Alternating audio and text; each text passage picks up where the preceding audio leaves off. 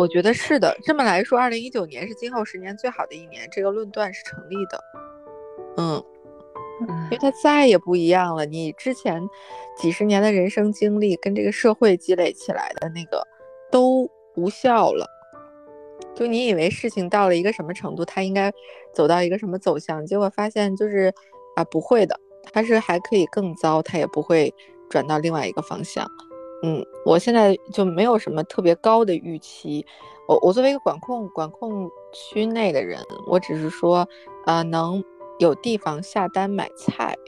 然后这个菜呢，如果今天送不来，明天能送到，我主动去询问了，也不是指望说人家在百忙之中告诉我一声，虽然你这个订单今天没收到，但是明天能收到。我不指望他告诉我，就是我去打这个电话，有人接听，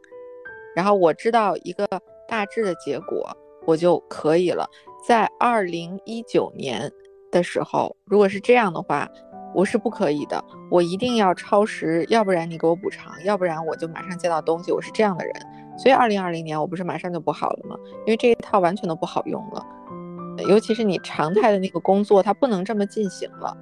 但是该有的援助和资源它不到位的时候，那这个人就很容易崩溃啊。我二零二二年的一月份，小青知道那个同事，就是我们，呃，我有一个同事是在我们美国分部的，然后呢，同事是说，哎，为什么好久都没有声音啊？然后我就说，我后来二零二一年整个没声音，是因为我后来那个抑郁焦虑需要一些，呃，治疗，就是我确实用了一些。呃，就是药物，我其实觉得这个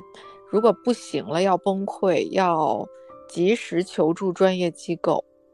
就真的你要及及时，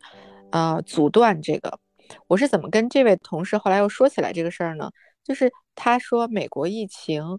然后他有一件事情不解，我后来也跟小青说过，就是他说为什么美国人说啊心理健康啊心理援助啊这些。就疫情期间在提这个概念，但为什么我好像他在那儿了解到国内没有特别注重心理支援的这方面？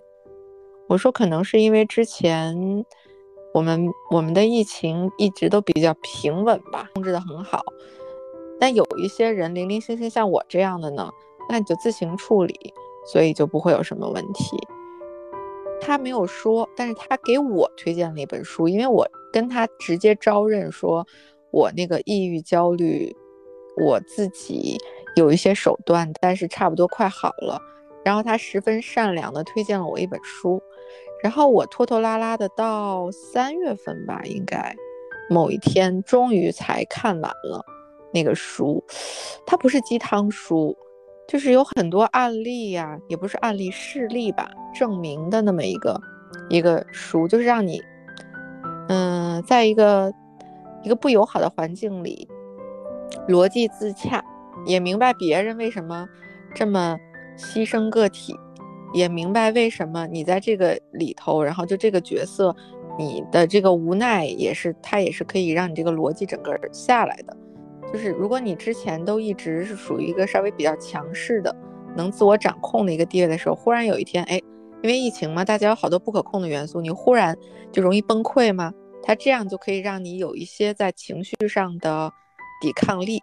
就你明白这些人生道理之后，又明白历史上有很多事情是这样，就好一些。它不是一个纯粹意义上的那个鸡汤书，这本书叫《反脆弱》。我给小青也推荐过，我给我在土澳的小伙伴也推荐过这个书。我说，那这可能是情绪的维生素吧，就是可以加强一些。有一天是在上班的一个时间，就是在我忙的就焦头烂额的时候，然后 Angela 给我发了一本《反脆弱》，大家知道我当时的心情吗？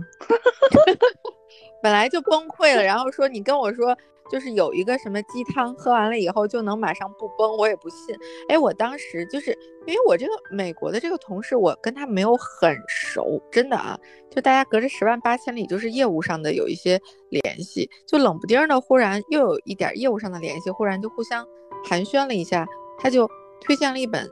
真的我觉得是很少见的一本好书，所以我后来看完了以后，还专门给他一个微信致谢，我说这个书是看完了以后会感谢推荐人的那种好书，非常感谢你推荐给我。就是 大家其实是需要关注一下自己的情绪，就是如果你由于一些事情想不开、睡不着，而且这个是在你以前的人生经历里面没有的时候，你要考虑一下，要不然你读一读什么东西，然后让自己过去。你要是过不去，这个情绪困扰到你的。作息了，就是这个，你就及时向医生求助，我觉得不丢人。它能让你睡着，或者是那些东西可以让你短短时间对吧？可能影响你一些短时记忆力的。但是你后面你逐渐配合这些书，你想通了，那就是在长久以来疫情之后的这个时代，你有一个生存能力了。我觉得，我觉得这个疫情一时半会儿是结束不了的。就我们所在的这个区域，就是。咱面对现实，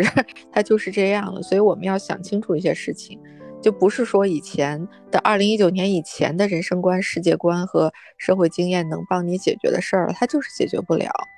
大家就需要看一看像《反脆弱》这个书里说的哦，这本书特别好。还有一个事情就是我要说，喜马拉雅上面好像是有有声书，而且 B 站上面也有人发，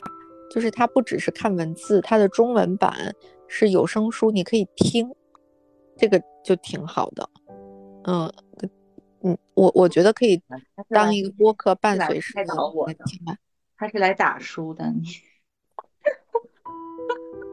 我说你不是来开导我的，你是来打书的。